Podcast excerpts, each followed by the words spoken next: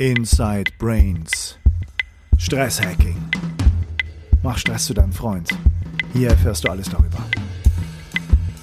Und das finde ich spannend, ob du da eine Erklärung zu hast, wie, wie das geschieht, dass, dass ähm, bei vielen, die in diese Atemtechnik reingehen, emotionale Sachen hochkommen. Ich habe eine Erklärung dafür, die basiert auf Analogien zu anderen Bereichen der Wissenschaft. Ähm, es gibt, wie du weißt, sehr, sehr wenig bis gar keine Untersuchung wirklich, was bei Atemtechniken passiert im Körper, gerade im Gehirn. Das hat methodische Gründe auch, weil man Sauerstoffgehalt verändert und wenn man im Gehirn guckt und die, die FMRT zum Beispiel, nicht, ne? genau, ja. FMRT anwendet zum Beispiel, die ja ähm, die Methode basiert auf Sauerstoffveränderung und damit ändert man die magnetischen Eigenschaften des Hämoglobins und das sind die Signale, die man untersucht. Wenn man da mit der Atemtechnik was macht, dann weiß man nicht, wo die Signale wirklich herkommen. Da kann man gar nicht mehr richtig differenzieren. Das ist ein schwieriges Thema. Ähm, es gibt natürlich Untersuchungen, die gucken, was im Körper passiert, aber wo das mit den Emotionen im Gehirn dann eine Rolle spielt, da ist man sehr unsicher. Meine Analogie ist, ich glaube, dass wirklich ähm, höhere kognitive Prozesse heruntergefahren werden durch diese Atemtechnik, weil man ja auch zum Teil die Luft anhält, ne, also mhm. weniger Sauerstoff einfach im Gehirn landet und der da anders verbraucht wird, denn die Knappheit genutzt wird, die, die wichtigen Areale sozusagen zu befeuern und die mhm. anderen sind nicht so wichtig und die schalten sich bisschen runter. Das hört sich gefährlich an, aber weil das nur vorübergehend ist für eine kurze Zeit, ist das nicht gefährlich, sondern die Leute und die Teilnehmer erleben das ja als sehr wohltuend und gesund und ähm, ja auch heilvoll hinterher, das so abgeschaltet zu haben mal und an einem anderen Modus zu funktionieren. Dass dann die Emotionen hochkommen, glaube ich, bedeutet, dass man diese Prozesse, die top-down passieren, nicht mehr so aktiv hat. Das mhm. heißt, es wird weniger unterdrückt und inhibiert und da kommen halt die Emotionen dann eher hoch. Es mhm. kommen andere autonome Prozesse eher in Gang. Und die Analogie ist zur Forschung von, von äh, Psychedelics, die mhm. gerade ganz aktuell wieder diskutiert wird. Ähm, es gibt ja dieses Buch, was dann in den USA ein Bestseller ist, gerade Michael Pollan, How to Change Your Mind heißt das, glaube ich, wo ein ähm, investigativer Journalist, der viel über auch Ernährung geschrieben hat, sich jahrelang damit äh, auseinandergesetzt hat, was eigentlich Drogen bewirken, wie die Geschichte der, der LSD-Forschung ist, was da früher für interessante Sachen in den 40er, 50er Jahren gewesen ist wo Süchtige wirklich geheilt wurden und wo durch diesen Kulturwandel des, der Tabuisierung der Drogen, der, der ja, Verteufelung, Dämonisierung der ganzen Geschichte da vieles nicht mehr erforscht wurde. Ähm, ich glaube, da steckt viel Potenzial drin und man hat da mit bildgebenden Verfahren schon geforscht und hat sich gezeigt, dass Netzwerke, die normalerweise ähm, aktiv sind, wenn wir im normalen Modus sind, also dieses Default-Mode-Netzwerk, dieser Ruhezustand, mhm. wenn wir einfach normal denken, innere, innere Sprache haben, dass die sich auflösen durch diese Drogen. Also die Ego, die Egos, die, die Ich-Auflösung mhm. stattfindet, dadurch halt andere Emotionen hochkommen. Und ich wette mit dir um sehr viel Geld, wenn ich es denn hätte, mhm. ähm, dass bei Wim Hof Atmung oder Atemtechniken sehr ähnliche Sachen im Gehirn passieren. Mhm. Also Egos lösen sich auf, da kommen andere Emotionen, die endlich mal rauskommen dürfen, kommen hervor. Und du hast ja jetzt einen Tag bei mir mitgemacht. Mhm. Ähm, du könntest dir vielleicht vorstellen, was dann nach zwei, drei, vier, fünf Tagen mit Leuten passiert, wenn sie das regelmäßig machen, was ja. da alles so vonstatten geht.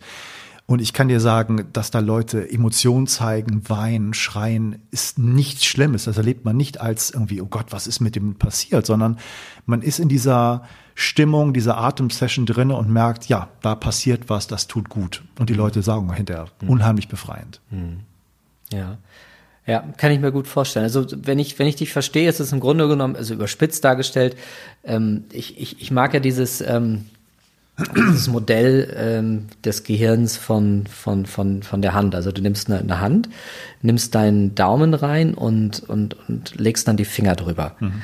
Und äh, es gibt so ein schönes, es hat ein ähm, amerikanischer ähm, Kinderarzt äh, mal entwickelt, der sagte, also unser Hirnstamm ist, ist das hier unten, da wo das Handgelenk ist. Dann haben wir dort, wo der Daumen versteckt unter den Fingern ist, das ist unser limbisches System. Und oben unsere Finger, das ist unser Neokortex. Mhm. Und dieser Neokortex kontrolliert das limbische System so ein bisschen. Also insbesondere hier vorne, wenn man sich die Fingerspitzen anschaut, das wäre das, das wäre quasi der präfrontale Kortex. Mhm. Jetzt ist es manchmal so, dass wenn dieser präfrontale Kortex, weil wir einen langen Arbeitstag hatten oder weil wir hungrig sind oder weil wir erschöpft sind, ist der, kann der nicht mehr so stark agieren und dann passiert es, dass die Finger, also wenn man dieses Handmodell wieder nimmt, du siehst das jetzt, ich zeig's dir gerade, aber die Hörer, den erkläre ich das jetzt so detailliert, dass man sich das vorstellen kann. Also das muss man sich vorstellen, die Finger werden ein bisschen lockerer und dann könnte der Daumen hier rauskommen. Und der Daumen repräsentiert so das limbische System. Ja.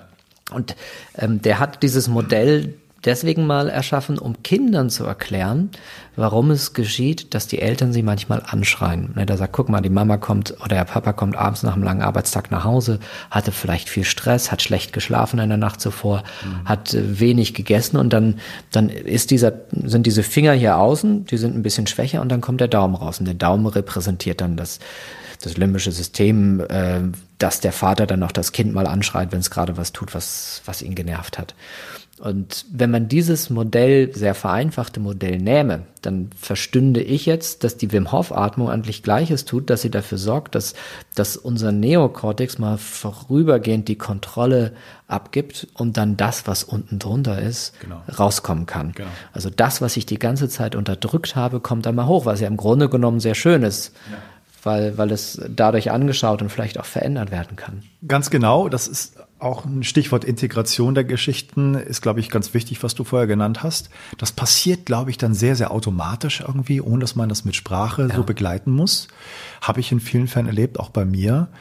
Und um das nochmal so anzuknüpfen zu dem, was ich vorher gesagt habe, da ist für mich immer noch, da bin ich auf dem Weg. Die Frage, mhm wie benutzt man das? Wie geht man von einer Ebene wieder zurück und reflektiert, so wie du es auch beschrieben mhm. hast? Oder wie lässt man Prozesse eher nur physiologisch ablaufen? Mhm. Ich glaube, das ist so etwas, was wir in den nächsten Jahren immer mehr entdecken sollten und äh, wo viel Potenzial im wahrsten Sinne des mhm. Wortes drinsteckt, da Veränderungen anzutreiben. Mhm. Ja, das, das, das Interessante ist natürlich tatsächlich, was passiert mit den Dingen, die hochkommen. Also ich komme da, weil ich mich nun lange mit mir schon beschäftige, ich finde es toll, wenn Sachen hochkommen, dann äh, kann ich die so schön abarbeiten und zugleich, wenn du mit, mit einer, also du hast ja vorhin gesagt, du bist auch gerne im Business-Kontext unterwegs. Im Business-Kontext wäre ich natürlich, ich würde die einmal atmen lassen und das reicht. Ich würde niemals versuchen, so tief zu gehen, dass da so tiefgehende Sachen hochkommen. Den, am, am Ende des Tages muss das auch aufgefangen werden. Ich weiß, dass Wim Hof ja immer sagt, äh, forget Psychotherapy, just breathe. Mhm. Der würde ja am liebsten alles über die, die Atmung lösen.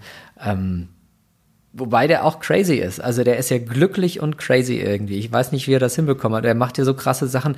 Ja. Er, er ist einfach auch äh, nur bedingt ein Role Model für den Otto-Normalverbraucher, denn die meisten Menschen verbringen nicht so viel Zeit in kaltem Wasser und mit dem Atmen. Mhm. Ja. Wenn man das in so einer extensiven Form macht wie er, kann es tatsächlich sein, dass sich die Dinge von alleine auflösen, wie auch immer. Der, der, der durchschnittliche Mensch wird, glaube ich, nicht das Maß erreichen, was Wim Hof hat, sondern die erreichen das Maß, dass Dinge hochkommen und dann müssen sie aufgefangen werden. Und da wäre ich also ich, ich würde niemals als Wim Hof, also ist jetzt nicht so meine Intention, als Wim Hof Instructor unterwegs zu sein, nur wenn ich es wäre, würde ich mich irgendwann fragen, wie weit kann ich gehen, an welcher Stelle muss ich mit anderen Methoden dann irgendwie ganz genau, ansetzen. Genau, ganz so. genau. Das, das mache ich schon. Also ich ja. kombiniere das ganz gut und es funktioniert erstaunlich gut. Ich fange mit dem Körperlichen an, um ja. die Türen zu öffnen. Ja. Das mache ich dann in Workshops, die fünf Tage gehen. Das sind die ersten zwei Tage ja. fast Körperarbeit, Physiologie, Atemtechnik. Ja. Und dann sind die Leute schon auch ja. in der Gruppe merkt man einfach diese, was du vorher beschrieben hast, diese Verbundenheit miteinander kommt rein über die Atmung zustande. Und dann kannst du mit den Einzelnen arbeiten. Das ist natürlich im Business-Kontext schwierig. Ähm, und da gibt's dann halt auch den, den Switch der Grenze, wo man sagt, in der Gruppe kann ich hier nicht weitermachen. Ja. Da muss jeder alleine jetzt ja, ja. mit mir oder sehen, wie er dann da weitergeht, weil das möchte man auch nicht vor Kollegen im Business-Kontext irgendwie Das gehört auch nicht hin. Nicht. Ja, das gehört auch nicht hin. Also das, das finde ich insgesamt auch, das ist eine der großen Fragen für Führungskräfte auch. Wie weit kann ich mit meinen Mitarbeitenden gehen? Und wo ich auch mal sage, sie sind ähm, Führungskraft, aber sie sind kein Therapeut. Mhm. Man kann mit guter Führung es schaffen, dass manche oder dass viele Mitarbeitende es tatsächlich schaffen, aus, aus ihrer Komfortzone rauszukommen, neue Erfahrungen zu machen, vielleicht auch negative Erfahrungen hinter sich zu lassen. Äh, und zugleich gibt es immer wieder auch Mitarbeitende, da, da, da beißt man sich die Zähne aus. Da kann man noch so gut als Führungskraft mit diesen Mitarbeitenden agieren manchmal gelingt es nicht, dass diese Menschen Zugriff bekommen auf das, was in ihnen steckt, weil sie einfach in der Vergangenheit so ungünstige Erfahrungen gemacht haben, dass, dass man das wenn dann eher in dem therapeutischen Kontext. Ja, und bekommt. vielleicht ist einfach auch das Vertrauen in die Umgebung nicht da und vielleicht manchmal auch zu Recht. Also da hat man vielleicht auch als, als Firma nicht das Recht zu sagen, wir machen das hier, wir bringen genau. das so auf, sondern genau. da ist dann für die Person die Grenze und die muss man respektieren, ja. würde ich sagen. Ja. Also Wim Hof Atmung im, im Business-Kontext fände ich gerade im BGM natürlich super, ähm, dass man den Menschen die, die Methode beibringt, die sanfte Form der Methode, dass sie in der Lage sind, sich selbst immer wieder zu stabilisieren, dass sie in der Lage sind, innerlich schneller zu einer Ruhe zu kommen.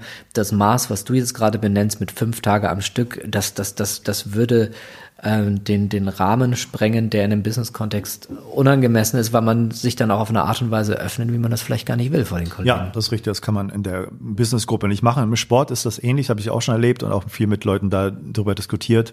Stelle vor, ein Trainer und eine Mannschaft. Ja. Ich würde niemals eine Atemsession machen und tiefer gehen, wenn der Trainer mit dabei ist. Ja. Es gibt immer ein Machtgefüge, gerade in, in verschiedenen Bereichen und das ist nicht gut, wenn ich das Gefühl habe, da kommt was hoch und ich kann es nicht rauslassen, weil mhm. ich merke, das wird nachher gegen mich verwendet oder so. Mhm. Insofern ist das schon Sachen, die man da beachten muss. Das Setting ist da sehr wichtig, mhm. mit wem man das macht. Aber die Pro-Seite ist dann schon wieder, und das hast du vielleicht auch so ein bisschen erlebt, einen Gruppenkontext zu haben, eine Atemsession in der Gruppe zu machen, ist noch ein anderes, mhm. irgendwie ein anderes Thema, ein anderes mhm. Niveau. Da kann viel Energie von anderen kommen. Es, man erlebt, wie andere da, was da bei dir passiert. Dann nimmt man das vielleicht auch zum Anlass, irgendwie da anders mitzugehen und also, oder war das für dich irgendwie auch ein, ein, Unterschied, alleine und in der Gruppe zu atmen? Hast du da was erlebt? Oder? Ähm, für mich war es jetzt nicht so ein großer Unterschied. Ich weiß, dass einige von den anderen Teilnehmern sagten, für sie wäre es anders. Für mich war es jetzt, ähm, nee, nee. Also für mich hat es keinen großen Unterschied gemacht. Ich, mhm. Ich bin alleine schon in ziemlich intensive Zustände gekommen. Ja. Und als ich dann diese zweite Atemtechnik, diese Poweratmung jetzt auch zu Hause gemacht habe, ist im Grunde genommen das Gleiche in mir geschehen okay. wie auch wie auch in der Gruppe. Also sagen viele, dass ja. es bei denen alleine ja. nicht so geht. Die brauchen so ein bisschen von außen. Das hätte auch, ich, dass man da nicht mitdenken muss mit dem Zählen und wann ich was mache, dass man jemanden hat, der das einfach von außen zuträgt, erleichtert den ja. Prozess für viele. Also was anderes war wichtig, dass die Gruppe dabei war, als ich in das fünf Grad kalte Wasser gestiegen bin. Ähm, da, da war es hilfreich zu sehen, dass andere vor mir, also das passierte an dem, in diesem Workshop für, für die Hörer, die das noch nicht kennen, man ist bei diesem Workshop bei dir dann irgendwann an dem Moment, wo du, wo du Eiswürfel in ein riesiges Becken schüttest, dann das Wasser auf vier, fünf Grad runterkühlt und dann setzt sich jeder für zwei Minuten dort rein. Und da ist es, da ist der Roger Bannister-Effekt wieder ganz hilfreich, dass ich sehe, dass ich das sehe, geht irgendwie. Das geht, genau. Ja. Also vor mir waren, glaube ich, vier, fünf, sechs andere Menschen drin und dann konnte ich mich auch in dieses Wasser reinsetzen. Ja. Das hätte ich, glaube ich, alleine so nicht hinbekommen. Ja. Ähm, ähm, Anbetracht auch äh, unserer und deiner Zeit ganz besonders, ähm, würde ich ein einziges Thema gerne nochmal ansprechen, ja. wenn du magst. Und das ist so ein bisschen, was ich auch so höre, wenn du mir deine Sachen erzählst und ja. deine Erfahrungen. Das Thema ist, dass du hm, mit deinem Konzept ja einen Kulturwandel in Gang bringen willst im Auftrag von Firmen. Ja. Und dieser Kulturwandel natürlich von einem Standpunkt aus passiert, nämlich zu sagen, das und das ist irgendwie gut, das funktioniert. Du kannst das mit messbaren äh, Sachen dann auch belegen, ja. sagst du, die Firma funktioniert dann besser, erreicht ihre Ziele, macht mehr Umsatz. Ja. Ähm, das sind ja zum Teil, vielleicht auch zum großen Teil, sind das Ziele, kapitalistische Ziele, ja. ja. die das Unternehmen besser darstellen lassen. Das heißt, wird unter diesem, diesem Begriff hier großenteils auch subsumiert, auch wenn das dazu führt, dass die Leute vielleicht sich besser fühlen, glücklicher sind, angstfreier. Ähm, unterm Strich ist meine Frage so ein bisschen, ist das nicht trotzdem alles systemimmanent? Also können wir eigentlich unsere Gesellschaft neu denken, neue Wege gehen, indem wir einfach nur das ich sag's mal plakativ, mehr einfach kuscheliger machen für die und die fühlen sich wohler und es geht trotzdem um das, um den Profit. Also in den wenigsten Fällen kommen ja Unternehmen und sagen, ähm, wir wollen hier einen Kulturwandel, weil wir mehr Umsatz machen wollen. Also das habe ich in der Form noch nicht erlebt, sondern vielmehr sind es solche Dinge, dass sie sagen, wir, wir merken, unseren Mitarbeitenden geht's hier nicht gut. Oder wir merken, dass wir uns verändern müssen und äh, wir, wir, es gelingt aber nicht, dass, dass unsere Mitarbeitenden diese Veränderung so mit, mit begleiten oder mit vorantreiben, wie wir uns das, das, das wünschen. Ähm, also in den seltensten Fällen ist es so, dass gesagt wird, wir wollen mehr Geld machen, sondern es sind eher so Befürchtungen wie, wenn wir uns nicht verändern, werden wir irgendwann so wenig Geld machen, dass wir Menschen entlassen müssen. Ähm, oder ist sowas wie, wir haben zu hohe Fluktuation oder zu hohe Krankenraten oder darf, sowas. Darf ja. ich die Frage nochmal vielleicht ein bisschen anders stellen? Ähm, führt Digitalisierung dazu, dass irgendwo das System in Frage gestellt wird oder wird ja. es nur effizienter gemacht? Wo erlebst du das? Das kapitalistische System wird in Frage gestellt. Ach so, das kapitalistische mhm. System. Nee. Also bei, bei dem Thema der ganzen digitalen Transformation erlebe ich vielmehr, dass es eigentlich hochkapitalistisch ist. Also dass gerade die, die damit mit neuen Geschäftsmodellen daherkommen, die, die bestehende Geschäftsmodelle aushebeln, da sind, äh, da sind immer irgendwelche ähm, Geldflüsse im Hintergrund, die einfach nur anders abgebildet werden. Also das erlebe ich bisher von mhm. denen, mit denen ich zusammenarbeite, eigentlich nicht. Es wird nicht der Kapitalismus in Frage gestellt, aber was in Frage gestellt wird, werden äh, die hierarchischen Systeme oder die Form der Zusammenarbeit okay. oder wer trifft eigentlich Entscheidungen. Mhm. Also der, der, der, das Konstrukt einer Organisation wird sehr in Frage gestellt. Wir erleben ja heutzutage. Und das ist übrigens was sehr, sehr beängstigendes für, für viele Führungskräfte wieder, weil die sich fragen, was passiert denn mit mir eigentlich in Zukunft? Ja, da, darauf wollte ich ein bisschen hinaus. Es gibt ja viele, viele Fälle, wo ein Wandel passiert. Ja. Ähm, und es, denke ich mal, das wird ja immer mehr diskutiert, ja. in welchen Bereichen wir das wie wahrnehmen, ja. wie schnell wir handeln müssen. Klimawandel, Stichwort, unsere ja. Umwelt, das Zusammenleben generell, äh, nationale Sicherheit anderer Länder ähm, wenn man dann schaut, die Digitalisierung, so wie du es auch beschreibst und vielleicht jetzt ein bisschen bestätigt hast, bleibt ja System immanent. Ja. Das heißt, es wird effizienter gemacht. Wir müssen ja. uns durch äh, gegen neue Konkurrenten auseinandersetzen, ja. die das vielleicht schon besser können als, als Firma. Ähm, wenn man auch Stichwort bringt, künstliche Intelligenz, oh, wir werden ersetzt vielleicht in vielen Bereichen. Ähm, ist das, das wird deiner Meinung nach, wenn ich es richtig verstanden habe, nicht zu einem Paradigmenbruch führen. Das heißt, das kapitalistische System wird weiter bestehen. Es wird sich anders umformen. Es funktioniert so gut, dass man nur, ja, also vielleicht weniger zu tun haben, ein Grundeinkommen kriegen, uns anderen äh, Sachen widmen können, weil wir da ersetzt werden. Und das ist vielleicht nicht so schlimm. Vielleicht werden auch viele Leute da glücklicher werden, weil sie in ihren Jobs jetzt im, im Großen und Ganzen ja auch nicht besonders glücklich sind in vielen Bereichen. Ja, Moment, ja, ja, da, das ist die Frage, wo es hingehen kann. Also im Moment ja. gibt es manche Tendenzen, die halt überhaupt nicht schön sind, wenn man sich mit, äh, mit, mit, mit, nehmen wir mal ein ganz konkretes Beispiel. Gucken wir uns mal, schauen wir mal in die USA. Viele Menschen ohne einen höheren Abschluss, äh, wo haben die gearbeitet? Meist in irgendwelchen Geschäften oder in irgendwelchen Bars. Äh, also ne, im, im, im Grocery Store ja. oder so. Viele dieser Grocery Stores ähm, oder, oder viele der, der, der, der klassischen Geschäfte werden inzwischen äh, eingestampft, weil ähm, viele Menschen nur noch im Internet bestellen. Dann hast du die großen Warehouses. Das heißt, genau diese Menschen, die vorher noch in irgendeinem Laden arbeiten und, und mit Kunden Kontakt hatten, wo man sagen kann, mit auf eine gewisse Art und Weise ja ähm, sehr natürliche Art und Weise sein, sein, sein, sein Tag, seinen Arbeitstag zu verbringen, verbringen jetzt ihre Zeit in riesigen Hallen mit, äh, mit, mit äh, Akkordvorgaben, wie viele Pakete sie pro Stunde packen müssen, ist im Moment erstmal überhaupt keine schöne Entwicklung. Im Gegenteil, ich glaube nicht, dass es ein glücklicheres, zufriedeneres Arbeiten ist. Was im nächsten Schritt passieren kann, ähm, auch passieren wird, ist, dass irgendwann Roboter dieses, dieses Packen ersetzen. Das heißt, auf der einen Seite haben diese Menschen in den USA dann nicht mehr diese beschissenen Arbeitsbedingungen. Die Frage ist nur, was passiert stattdessen? Kriegen sie dafür einen irgendeine andere Form vom Job oder landen sie auf der Straße? Und darauf gibt es im Moment noch wenig Antworten. Also die, die Idee von manchen oder die Vision von manchen ist ja, viele Arbeiten, die wir heute tun, die uns Menschen nicht gefallen, werden irgendwann von Robotern gemacht. Ähm, ja, kann sein. Oder von, von künstlicher Intelligenz. Eine Callcenter beispielsweise. Wie klasse, ich, der, der Stress von Callcenter-Mitarbeitern, die von, von, von Menschen angekackt werden. Also das, das muss, äh, oftmals ständig einfach, Ablehnung erfahren. Genau, ständig keine, Ablehnung. Keine Gra genau, gerade wenn du im Outbound-Geschäft bist, also mhm. wenn du die Menschen anrufst, am besten noch zu, zu Tageszeiten, wo die nicht angerufen werden mhm. wollen. Genau, wenn du da zu, irgendwann künstliche Intelligenz hast, super. Künstliche Intelligenz kann mit Ablehnung viel besser umgehen als ein echter Mensch. Also viele unangenehme Arbeiten finden dann nicht mehr statt, ist vorteilhaft. Mhm. Frage ist, was passiert mit diesen Menschen? Wo werden die dann arbeiten? Und da habe ich bisher noch nicht so die Antwort gesehen. Ich weiß nicht, ob, ob, ob, ob unser kapitalistisches System es tatsächlich schafft und das wird Das wird von anderen Menschen aus anderen Bereichen zu beantworten sein. Da kommen dann solche Menschen wie Götz Werner beispielsweise daher, die dann vielleicht mit bedingungslosem Grundeinkommen oder anderen Ideen dafür sorgen, dass, dass diese Menschen irgendwie versorgt sein werden. Und das wird eine Frage sein, die, die, die schlaue Köpfe aus Politik und Wirtschaft und, und aus welchen anderen Bereichen vielleicht irgendwann beantwortet bekommen.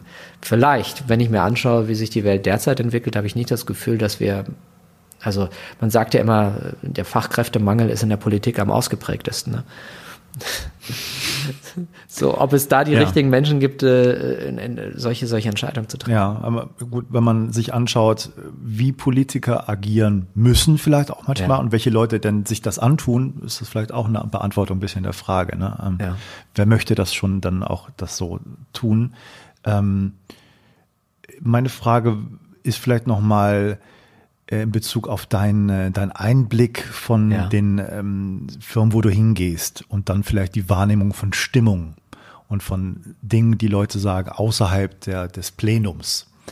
Ähm, Gibt es da Ängste, Befürchtungen, die nicht nur um die, Digitalisierung sich drehen, sondern gibt es dann ökologische Angst auch schon, die sehr virulent ist? Oder gibt es da irgendwie andere Sachen, wo du da was merkst, wo du denkst, ah, da gibt es noch Sachen, die vielleicht noch gar nicht auf dem Tisch sind und noch gar nicht so offen diskutiert werden, aber die da schon eine Rolle spielen? Oder? Ja, ein Riesenthema, was ich überall wahrnehme, ist, ähm, ist, ist, ist das Maß an zu verarbeitender Arbeit ob das in Ministerien, ob das ähm, in, in ganz normalen Unternehmen ist. Ähm, der Input und, und, und das, was die Leute auf dem Tisch haben, wird immer mehr, immer mehr, immer mehr, wird immer schneller. Ähm, und das ist ein, ein Riesenpunkt. Also das, was uns durch die digitale Welt möglich ist, ähm, führt bedauerlicherweise auch zu einer so hohen Geschwindigkeit und auch so, so einem hohen Erwartungsdruck, dass Dinge auch schnell abgearbeitet werden, dass das die Menschen platt macht. Ähm, das ist ein, ein Thema, was immer größer wird und die, die, die Frage ist natürlich auf der einen Seite, wie schaffe ich es, die Menschen zu stabilisieren? Da kommt man dann mit solchen Dingen wie BGN-Maßnahmen und, und Achtsamkeit oder da gibt es Unternehmen wie die Telekom, die dann abends ihre BlackBerry-Server für einige Mitarbeitende abschalten, damit die keine E-Mails mehr empfangen müssen. Ähm, das, das sind manche Maßnahmen, aber die, die, die darunterliegende Frage ist, wie schafft man es eigentlich, diesen Workload zu reduzieren oder wofür kommt das überhaupt her? Mhm. Wie kommt es, dass das ist ja nicht so, dass plötzlich weniger Mitarbeitende in deutschen Unternehmen sind. Ganz im Gegenteil, sondern wie, wie kommt es, dass die so viel mehr zu tun haben? Und darauf habe ich bei vielen Unternehmen noch nicht so wirklich die, die Antwort gefunden. Okay. Das ist so ein Thema, was ich erlebe. Und das zweite Thema, was ich erlebe, ist das, was ich vorhin schon kurz an, begonnen habe anzusprechen, nämlich in dem Moment, wenn, wenn im, im Kontext eines Kulturwandels oder gerade im, im Kontext der digitalen Transformation, wenn man sagt, okay, wir lassen Mitarbeitende mehr einbeziehen, in Entscheidungsprozesse oder wir lassen Mitarbeitende sich mehr einbringen in Entscheidungsprozessen, dann bedeutet das zugleich ja auch, dass die Führungskräfte, wenn die Mitarbeitenden mehr mitentscheiden, entscheiden die Führungskräfte weniger. Teilweise gar nicht mehr. Also es gibt Unternehmen, die ich gesehen habe, Beispiel, ein Beispiel ist die Swisscom, die haben ein Produkt entwickelt, TV 2.0, da haben die obersten Führungskräfte irgendwann gesagt, okay, alle Entscheidungen über die Produktentwicklung werden nur noch von Mitarbeitenden getroffen. Wir halten uns da komplett raus. Mhm. Peter Fregelius, der Verantwortliche für dieses TV 2.0 Projekt, mit dem die inzwischen übrigens eine halbe Milliarde Umsatz machen. Also es hat super funktioniert. Und er sagte, ich habe keine einzige Entscheidung getroffen äh, über das, was wir da einbauen, sondern das haben, hat mein Team gemacht. Er sagte, wie soll ich denn innerhalb von einer Viertelstunde etwas be beurteilen, woran andere Menschen schon Wochen oder Monate lang daran gearbeitet haben. Hat super funktioniert. Und zugleich berichtete er auch davon, dass er sich dann fragte, ja, und was mache ich jetzt? Was, was ist eigentlich noch meine Rolle? Und das ist eine, eine Unsicherheit, die ich in vielen Unternehmen wahrnehme, die mir die Führungskräfte, teilweise auch der Vorstand berichtet, dass sie sagen, hm, was ist das Rollenbild, was ist das Selbstbild, das Führungskräfte was sind die Aufgaben, die Führungskräfte in Zukunft noch haben? Äh, wir, wir haben keine klare Antwort drauf. Wir merken aber, dass es bei diesen Führungskräften zu Unsicherheiten führt, natürlich. Und was damit einhergeht, ist, dass, dass diese Menschen sich beginnen müssen, auf eine tiefere Art und Weise miteinander auseinanderzusetzen. Und auch wenn das unangenehm für, für viele Betroffene ist, die Kehrseite der Medaille ist, dass das zu einem höheren Maß an, an Selbstreflexion führen wird. Und das ist wiederum eine sehr, sehr positive Entwicklung. Das bedeutet, auch wenn vieles unangenehm sein mag in dieser Wandelphase und auch wenn viele Dinge nicht funktionieren und auch wenn, wenn Menschen sich so in der Vergangenheit glaubten, gewisse Karriereschritte zu machen und dann kann man sich aussuchen und das ist nicht mehr so. dass vieles von dem ist subjektiv empfunden ähm, nicht so angenehm und zugleich ist das, ist das Tolle daran, dass ähm, der Reifegrad von, von Menschen durchschnittlich in Organisationen immer größer wird. Und das ist für mich eine tolle, tolle Erkenntnis. Ja. Also ähm, ich fand das ein ganz großartiges Gespräch. Ich danke dir herzlich für das Interview. Gerne. Ähm, ich fand das alles andere als oberflächlich, aber es müssen die Hörer beurteilen. Wir sind da wirklich sehr tief in viele Sachen eingestiegen. Ähm, ich werde deine Webseite natürlich verlinken in den Show Notes und ein bisschen da dich präsentieren. Ähm, hast du hast du eine bestimmte Zielgruppe, wo man sagen kann, da könnte ich Leute suchen oder buchen, wenn sie bestimmte Anliegen haben? Kann man das jetzt so na, im, Grunde, sagen? Na, Im Grunde sind es drei Dinge, die ich, die ich anbiete. Ähm, das eine ist, wenn, wenn jemand sagt, ich ähm, habe eine Veranstaltung und ich brauche jemanden, ich brauche einen Keynote-Redner, der mir etwas über, über Führung, äh, Kulturwandel, Hirnforschung erzählt. Ja.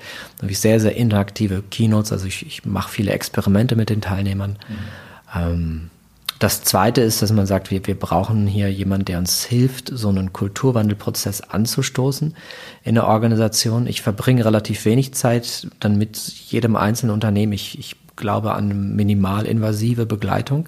Ich glaube, dass Menschen wie ich relativ wenig Zeit in Organisationen verbringen sollten. Also ich, ich vermittle relativ schnell die Dinge, die man braucht und dann, mhm. dann laufen die Organisationen alleine sehr gut los. Und das funktioniert auch sehr gut. Und das Dritte ist, wenn man sagt, ich habe total Bock, mal an mir selbst zu arbeiten. Dann gibt es ein Training von mir, das heißt Potenzialentfaltung und Kommunikation. Ähm, das findet man auch auf meiner Website oder ja. du verlinkst es in den Show Notes. Mache ich gerne. Ja. Danke dir. Gerne.